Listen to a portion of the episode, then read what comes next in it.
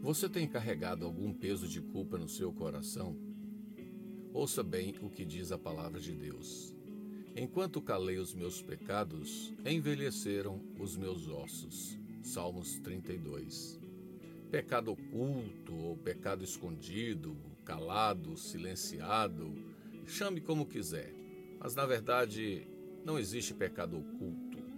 Aquele que sonda o nosso interior conhece todas as coisas. Então é perda de tempo tentar ocultar o que já é conhecido.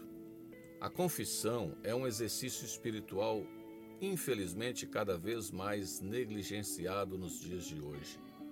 O pensamento moderno diz: isso não é da conta de ninguém. Mas a palavra de Deus adverte: enquanto calei os meus pecados, envelheceram os meus ossos. E diz mais: porque a tua mão pesava dia e noite sobre mim.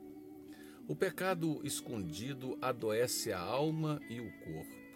O pecado cansa. Agora, o arrependimento seguido de confissão tem um poder libertador e terapêutico fora de série, extraordinário. O ditado antigo diz assim: Todas as coisas me são lícitas, mas a palavra de Deus responde: Mas nem todas convêm.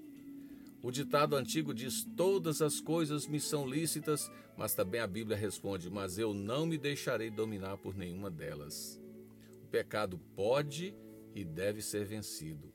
A culpa deve ser lançada fora. Para isso, você precisa confiar na graça e no poder de Deus.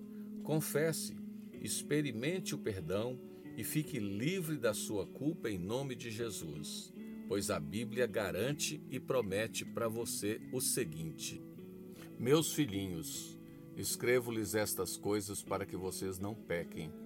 Mas, se alguém pecar, temos advogado junto ao Pai, Jesus Cristo, o justo. Primeira carta de João, capítulo 2, verso 1. Portanto, creia nesta promessa da palavra de Deus e receba o perdão dos seus pecados pela fé em Jesus Cristo. Amém.